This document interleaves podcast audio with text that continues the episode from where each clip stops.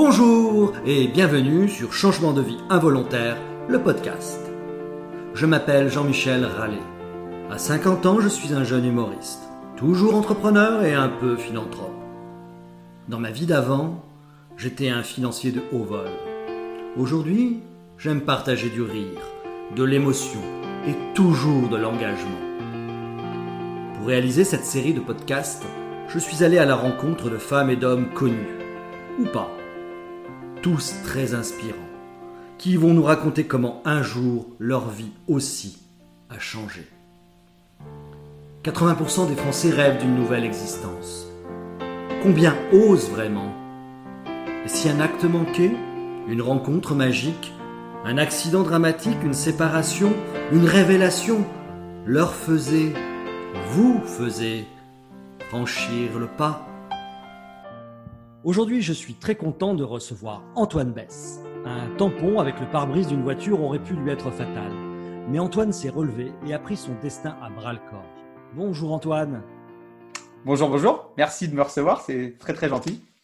Depuis 5 ans, donc tu consacres ton, ta vie à ton sport, le paratriathlon. En deux mots, c'est quoi le paratriathlon? Alors le paratriathlon, bah, c'est le triathlon et quand on a, euh, quand on a un handicap, donc euh, échelonné entre euh, un membre touché partiellement, hein, handicap léger et handicap plus lourd avec des, des, personnes en fauteuil roulant, des malvoyants et donc, donc tout ça en plusieurs catégories parce qu'on ne peut pas concourir tous, tous à égalité. Quoi. Donc, donc voilà. Est-ce qu'il y a parfois des épreuves mixtes ou des, des athlètes, para-athlètes, para-triathlètes et des athlètes de triathlon font les épreuves ensemble eh ben, En fait, les organisateurs de, compétitions, on va dire locales, hein, régionales sur, sur, sur, la France, des fois, ils, vont, ils vont être labellisés pouvant accueillir des paratriathlètes. Et donc, euh, donc c'est plutôt, euh, plutôt euh, ouvert et c'est plutôt intéressant parce que bah, les, valides se rendent compte du, du, combat que mènent certains paratriathlètes. Et puis les paratriathlètes, je dirais qu'ils ils aiment bien mettre la raclée aux valides un peu. Alors, pas tous, hein, mais, mais c'est vrai que c'est, toujours sympa ce, ce, genre de rencontre. Alors après, il faut que ça soit adapté par rapport au terrain car euh, bah, si c'est, euh, on va dire, un cross euh, triathlon, ça va être compliqué pour, pour des, athlètes en fauteuil. Et à quoi ressemblent donc tes semaines? C'est entraînement, entraînement, entraînement? Alors oui, moi, moi à la base, je travaille dans, une société d'informatique et du coup, j'ai négocié avec eux une sorte de, disponibilité pour, pour pouvoir m'entraîner m'entraîner un peu plus. Donc, donc aujourd'hui, je, je, je, je m'entraîne entre 20 et 25 heures semaine. Donc, euh, c'est réparti euh, en gros entre 10-12 heures de vélo, 6, 6, euh, heures de course à pied et 6-7 heures de natation avec, avec une séance, des séances, on va dire, presque quotidiennes en natation. D'accord. Et de quoi tu vis alors? Alors du coup, je, bah, comme je suis toujours employé chez Capgemini, mon employeur, je, ils m'ont maintenu un, salaire euh, pour, pour pouvoir m'entraîner. Et à côté de ça, bah, je fais des petites interventions euh, dans le groupe ou d'ailleurs pour d'autres aussi de mes partenaires où je vais un petit peu raconter, euh, raconter ma, petite, ma, petite, épreuve, mon histoire qui fait que, que, je suis là aussi pour ce podcast aujourd'hui. Tu as dit que la musique aussi avait un rôle très très important dans ta vie. Donc, si tu avais juste un titre dans ta playlist de, de triathlète, ah, si j'avais si j'avais un titre, ça serait euh, ça serait euh, Runaway, euh, The Blaze par exemple, qui, qui, est une musique qui me qui me porte dans mes dans mes entraînements.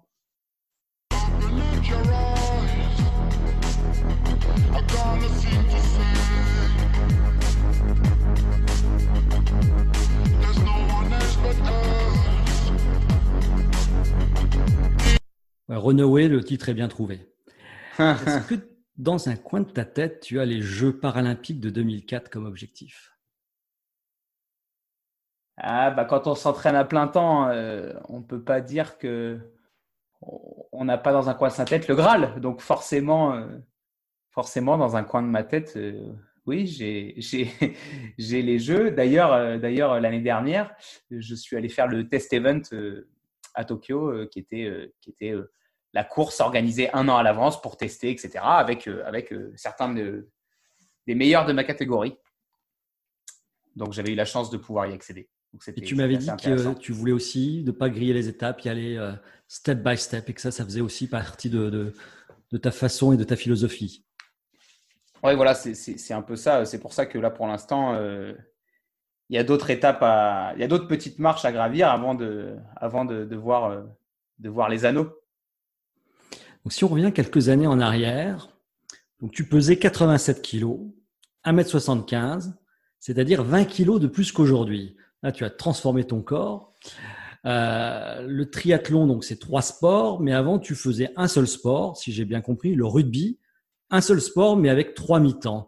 Ah, c'est sûr que ma vie, a tourné autour du rugby euh, et, tous mes choix de vie ont été faits euh, en fonction de ce sport. Hein. Je suis venu habiter à Clermont-Ferrand pour, pour jouer quand j'étais plus jeune chez les Jaunes et Bleus à l'ASM, hein, une, équipe, euh, une équipe connue euh, dans le milieu. Et puis, euh, et puis derrière, j'ai fait un stage à l'étranger quand j'étais étudiant. Il se trouve que j'étais aux États-Unis et il y avait un petit peu une équipe de rugby que j'ai intégrée. Et puis, je me suis fait des amis que j'ai toujours aujourd'hui, que j'ai toujours là-bas. Quoi. Donc, donc, puis, euh, d'ailleurs, après mon diplôme, je suis rentré dans une société euh, de service en ingénierie informatique hein, euh, qui s'appelle Capgemini. Et, et, d'ailleurs, ceux qui connaissent un petit peu le milieu savent que c'est un, une équipe très très proche du, milieu de l'Ovalie avec des valeurs qui, qui, qui, sont similaires, à savoir le, le, combat et, et, la motivation pour, pour, pour, avancer ensemble. Quoi. Donc, donc c'est c'est vraiment euh, ce qui a guidé ma vie, on va dire. Que le sport était très très important déjà dans ta vie. Malheureusement, donc en juillet 2015, lors d'une sortie en vélo, c'est l'accident. C'est ça. Euh, alors, j'ai pas trop trop de souvenirs de ce qui se passait, mais en tout cas, euh, je me suis réveillé euh, sur un sur un lit d'hôpital avec tous mes proches autour de moi. Et puis, j'avais euh, j'avais euh, beaucoup de points de suture, un gros trauma crânien. Et je ne savais pas trop ce qui m'arrivait. Mais en tout cas, j'avais j'avais énormément de proches autour de moi, ce qui était assez rare pour être particulier. quoi. Et du coup, euh, ouais, Et là, tu as l'impression d'être pris dans une sorte de, de machination. Cette machine, c'est une machination, la vie. Une machine à rêve, une machine à souhait, mais rien n'y fait. C'est une machination, la vie. Une machine à rêve, machine à souhait, mais rien n'y fait. Ouais, c'est un titre, c'est un titre qui m'a, qui me fait, qui me fait écho parce que, parce que, bah oui, forcément, on se rend compte que que la vie des fois, elle, elle, est pas, elle nous aide pas. Après, euh, j'ai mis un petit peu de temps à comprendre tout ce qui m'était arrivé. J'ai pas tout de suite euh, pensé euh, que ça allait être compliqué. Au début, je voyais un petit peu la vie. Euh, je me disais, ok, bon bah tout le monde est content, moi aussi je vais être content. Et puis, d'un seul coup, j'ai découvert que j'avais la blessure du motard. On appelle ça le plexus brachial d'atteint. Et en fait, j'avais le bras semi-paralysé. Au début, on s'en rendait pas compte parce que j'avais le coude cassé et donc le bras immobilisé au corps. Et puis on me demandait de tourner l'épaule, je la bougeais. On me demandait de bouger les doigts, je les bougeais on me disait que c'était un petit miracle et, que ça allait être, j'allais vite retourner sur un terrain de rugby, quoi. Et puis, euh, quand j'ai enlevé euh, cet attel, le kiné m'a dit bah, lève le bras. Je pouvais pas. Lève l'avant-bras. Je pouvais pas. J'avais plus de biceps non plus, plus de deltoïdes et plus de coiffe des rotateurs. Et c'est là où j'ai commencé à comprendre effectivement que c'était une sacrée machination cet accident parce que ça allait pas être euh, si facile de, se relever de ça. Donc, euh, donc, euh, donc j'ai, j'ai relevé un petit peu les manches. Alors, j'ai pas compris tout de suite. Euh, enfin, je me suis pas focalisé tout de suite dans, dans la direction du sport, hein. mais je me suis dit bon, il va falloir que je m'occupe de ce bras sérieusement.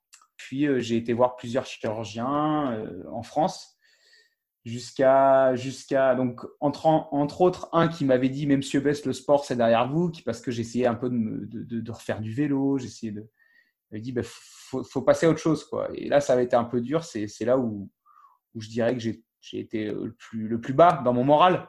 Derrière, j'ai vu une autre équipe qui, qui était un peu dans un discours différent. Quand un médecin te, te dit, alors qu'il sait que le sport était important pour toi, qu'il n'y aura plus jamais de sport, c'est une faute de goût, c'est de la maladresse. Comment tu l'as vécu, toi? Ça a été dur. J'étais tout seul à ce rendez-vous. Et j'ai analysé beaucoup. Hein. Sur le moment, j'étais vraiment détruit. Hein. Je, suis allé, je suis allé me réfugier chez mes kinés qui étaient au même hôpital, c'était à Clermont-Ferrand. Et, ils m'ont dit, euh, ils m'ont récupéré la petite cuillère. Quoi. Et en fait, avec le recul, moi, c'est aussi ça qui m'a déclenché un peu le. qui m'a dit, tu, me dis que c'est derrière moi, et ben, ben, c'est ce qu'on va voir. Quoi. Et je me demande, de toute façon, euh, si, euh, les chirurgiens, on, ne leur demande pas d'être d'être euh, agréable. Hein. On leur demande de nous sauver la vie quand on est sur, euh, le billard. C'est ce qu'ils ont fait d'ailleurs. Hein. Je les remercie, euh, l'équipe qui m'a sauvé le soir de mon accident. Quoi, hein. Voilà, on ne demande pas de prendre des pincettes et de dire les choses correctement. Quoi. Donc, bon, bah, moi, ça m'a. Avec le recul, je me dis peut-être qu'il a un petit peu cerné le personnage et qu'il s'est dit bon, eh, il va arrêter de me parler de son sport et puis ça va peut-être le, booster un peu. Mais moi, par contre, je vais lui parler de son bras, quoi, sérieusement. Voilà, donc, euh, donc aujourd'hui, ce n'est pas un reproche, hein, c'est un constat. Ça, ça m'a un peu abattu, mais au final, euh, c'est aussi ce qui a fait que j'ai relevé la tête. Euh, bon. Dans les autres phrases qui t'ont énervé, c'est tu as eu de la chance? Ouais, énervé, c'est pareil, c'est un, peu, un peu difficile. Mais au début, beaucoup de gens me disaient, évidemment, j'ai passé trois jours dans le coma. Les, gens venaient me voir, ils avaient le grand sourire parce que bah, ils ont pensé me perdre. Donc évidemment que, que eux, ils savaient que j'avais de la chance. Mais moi, par contre, je me réveillais un matin et on me disait, tu de la chance, tu as de la chance. Ça, j'ai passé du temps aussi à analyser un petit peu ce qu'était la chance. Qui, sont les gens pour dire qu'on a de la chance finalement? Et puis un jour, euh, je ne sais pas pourquoi, j'avais fait une espèce de fixation sur, euh, mon vélo avec lequel j'avais eu l'accident. Euh, j'ai absolument demandé à ma sœur qu'elle récupère mon vélo. C'était, je dirais, je sais pas, deux semaines, vingt jours après l'accident. Et ma sœur, elle allait récupérer mon vélo. Et quand, je quand, quand elle est arrivée à la maison, je, m'attendais évidemment à qu'il soit plié en mille morceaux. Ça, c'était pas une surprise du tout. Il était bien, bien amoché. Les, roues n'existaient plus. Hein. Les, deux roues étaient explosées. La, la, avant était vraiment. Il y avait plus de roue avant et la roue arrière était vraiment explosée aussi.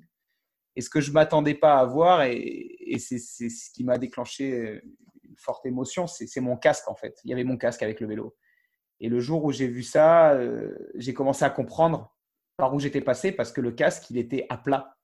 C'est-à-dire que si on le jetait avec une force infinie sur un mur, il s'aplatirait. quoi. Hein. Et là, le casque était à plat. Et le jour où j'ai vu ça, je me suis dit, effectivement, si tu n'avais pas eu le casque, c'était ta tête qui était à plat. Quoi.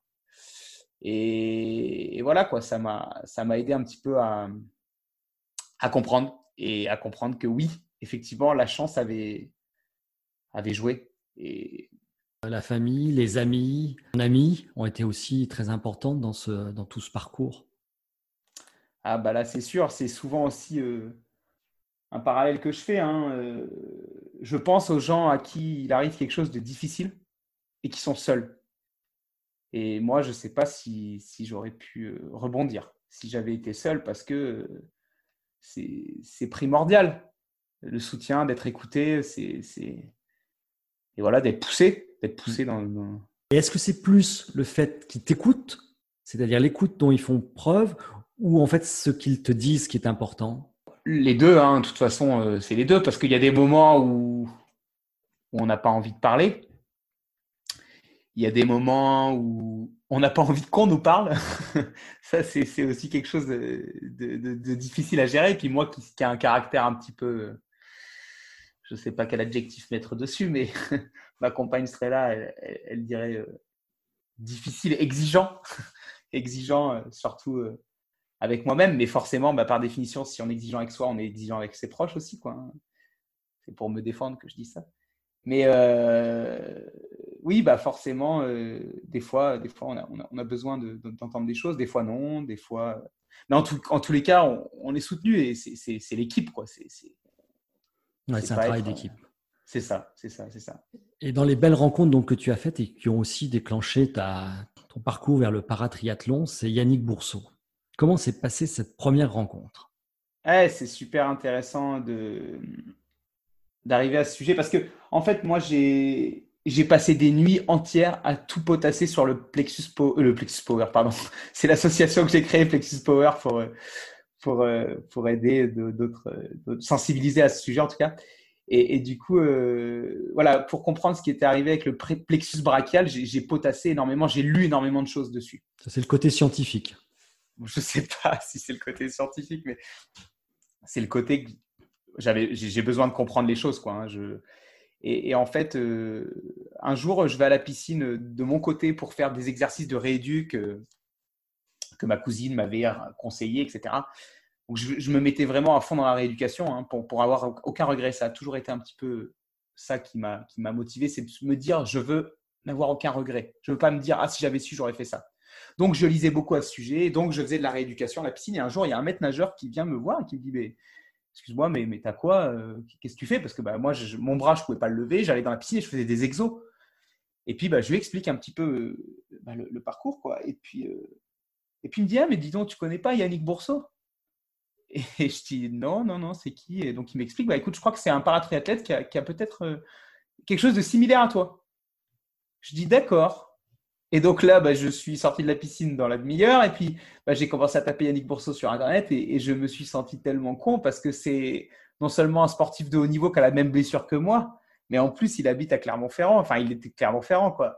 Et je me suis dit, c'est pas vrai que j'ai pas réussi à, comprendre ça. D'ailleurs, j'avais même euh, entendu déjà son nom, je l'avais même déjà vu monter sur un podium sur une course autour de chez moi plus avant cet accident, quoi. Et, du coup, euh, je, l'ai contacté direct hein, sur, sur les réseaux, évidemment. Je lui ai mis un message, j'ai lui dit, écoute, euh, salut, est-ce qu'on peut se rencontrer? On s'est téléphoné, puis on a mangé ensemble dans la foulée, quoi. Et rien que de savoir que, que cette personne savait ce que je vivais, ça m'avait fait un bien fou. Et en plus, quand il s'est mis à, parler, bah, c'était c'était génial parce qu'il m'a dit bah, écoute Antoine, bien sûr que tu vas refaire du sport. Hein. J'en reviens à ce que mon médecin m'avait dit, le chirurgien. Il dit bien sûr que tu vas faire du sport. Moi, je connais des gars, ils ont qu'un seul bras physiquement et, ils font du sport. Et du coup, euh, il m'a dit ben, il y a les championnats de France qui arrivent bientôt à Montluçon. Si ça t'intéresse Alors moi, bien évidemment, j'ai coché cette date dans mon agenda et j'y suis, j'y suis allé. Et là, ça a été, ça a été une journée très importante parce que ben, ça m'a déjà euh, secoué. De, déjà, j'en étais, toujours au fait que je, je, digérais. Enfin, c'était, toujours la phase de digestion ce qui m'arrivait à moi, de, de, d'assimiler tout ça, de, me dire bon bah ok, tu, ton, ton, bras marche plus beaucoup et et puis bah, j'ai vu des mecs euh, se dépasser alors que mon handicap c'était c'était léger par rapport à leur. Et là je me suis dit bon ok, je veux montrer que c'est possible.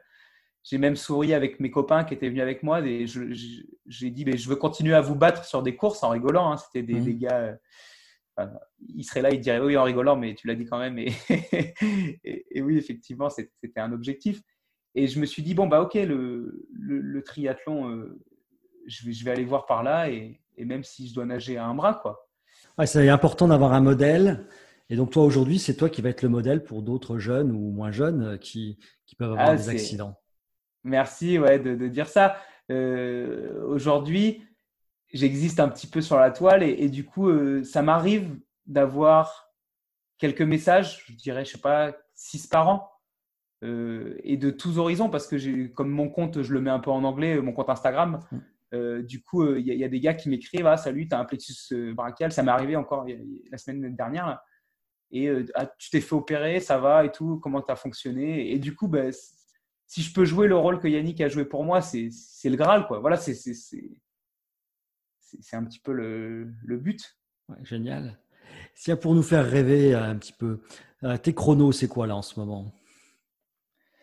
Alors, euh, mes chronos, euh, en natation, là, je commence à être pas mal depuis qu'on peut renager en, bassin. Donc, moi, je suis à la, à la métropole de Clermont-Ferrand et, on a la chance que d'avoir des, bassins accessibles euh, pour les sportifs de haut niveau euh, pendant, pendant le confinement. On avait un peu cette chance, donc, euh, donc je renage depuis un petit moment. Et, et du coup, en natation, je ne dois pas être très très loin des 6 minutes au 400 mètres. C'est un temps référence, voilà, en 400 grand, grand bassin. J'avais fait un 6 minutes 14 avant le confinement. Là, je pense que je suis en train de bien progresser. Donc voilà, je reprécise que c'est natation à un bras parce que sinon c'est pas un chrono qui parle beaucoup, enfin qui est, fantastique. Hein. C'est là où je perds du temps d'ailleurs en natation. Ensuite, euh, en vélo, euh, alors on parle, je sais pas ce que, on parle en, watts. Euh, alors on va parler en watts. C'est la watt, qu'elle préfère. J'ai 400 watts de PMA, donc donc c'est ça représente sur une course, je sais pas, d'une demi-heure, je peux rouler à 40, 42 km/h sur une, sur, une, sur une portion plate. Quoi, sur, donc, euh, donc voilà, et, en course à pied, c'est la... le vélo, on va dire que c'est un peu mon fort. Un... Je suis arrivé assez rapidement à un niveau. Euh, tu fais attention aux voitures qui arrivent en face maintenant. Ah, ça, c'est clair. Je mets des phares, c'est super important de, de mettre des phares. J'aime pas trop qu'on dise ça d'ailleurs parce que en fait, je faisais attention déjà et c'est une voiture qui a coupé un virage en fait.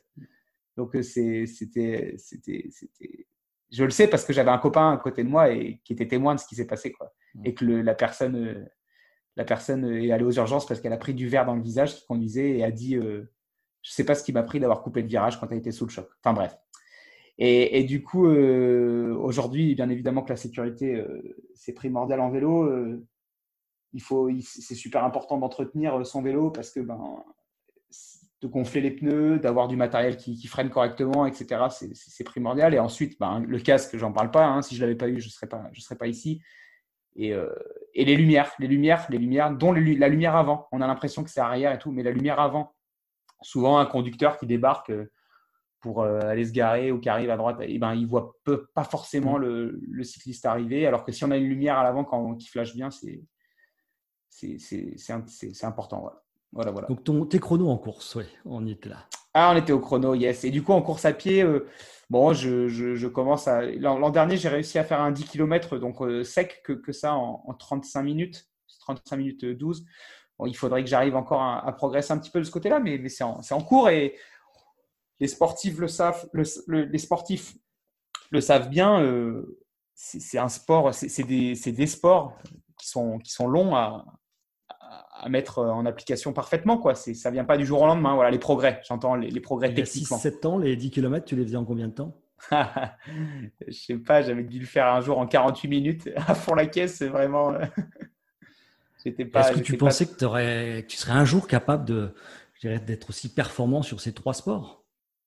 Ah non, je me suis jamais trop. Euh, je me suis jamais projeté. Je ne pensais même pas qu'un jour je pourrais courir un, un 10 km en dessous de 40 minutes. Quoi. Aujourd'hui, 40 minutes, c'est un footing. Quoi. Donc, c'est sûr que c'est génial. Est-ce qu'il y a des qualités de, ta vie d'avant, d'avant l'accident, que tu as, dont tu te sers vraiment aujourd'hui, que tu as développé encore plus euh, et qui t'ont permis d'arriver à te surpasser? Euh, bah, oui, je, suis un, je suis un battant. Je suis un battant, que ce soit sur un terrain de rugby, que ce soit maintenant sur, euh, sur un parcours de triathlon. J'aime la bagarre et j'aime la gagne. Pour conclure, 80% des Français veulent changer de vie. Et des fois, est-ce qu'il faut obligatoirement avoir un accident de la vie pour oser se surpasser? C'est une question, euh, c'est une question intéressante. Je, on peut pas dire que c'est euh, une obligation pour se surpasser, hein. mais, mais on va dire que quand on a l'esprit, euh, l'esprit revanchard, quand on a, quand on, quand on a cette cette dynamique de, de, gagne, d'avancer, de, de, se reconstruire, bah forcément, ça va, ça va aider, sortir de son confort va aider à, relever un, défi. Et relever un défi, c'est que du positif. Que, du positif. C'est des, petites, des, des, des choix qu'on n'arrive peut-être pas forcément à faire quand on est dans, son, dans sa petite routine. Parce qu'on se dit, ah bah non, c'est bien, je continue comme ça. Et d'ailleurs, aujourd'hui, je m'en rends bien compte, hein, j'ai une routine. Et quand on, quand on s'entraîne au quotidien, on met en place une routine et plus ma routine est, est, précise et plus je, suis, on va dire, euh, enfin, je suis confortable. Je suis confortable dans, bah voilà, je me lève le matin, je sais qu'aujourd'hui j'ai natation à 8 heures, j'ai ça, etc., que j'enchaîne, que je vais avoir une micro-sieste de 5 minutes à tel moment et ça se fait vraiment des fois euh, à 5 minutes près, quoi. Je mange à telle heure, je fais ci, je fais ça. Et finalement, euh, bah, quand on va en stage ou quand on change de, d'environnement ou quand euh, les bassins sont fermés euh, pour cause du, du, virus, ou quand, et eh ben, hop, il faut s'adapter. Et du coup, bah, hop, ça nous sort un peu de notre confort, mais finalement, bah, c'est pas forcément un mal. Et il faut savoir chercher, chercher le positif. Il y a toujours, toujours, toujours du positif. Eh ben, écoute, sur ces belles paroles, sortir de sa zone de confort, toujours trouver du positif. Merci pour ce beau témoignage. Et puis à bientôt Antoine. Merci. Merci, merci à toi Jean-Michel, à bientôt. Changer de vie. Peut-être que je suis fou de croire qu'il me restera toujours de quoi, toujours de quoi changer de vie. Je suis à mi-parcours,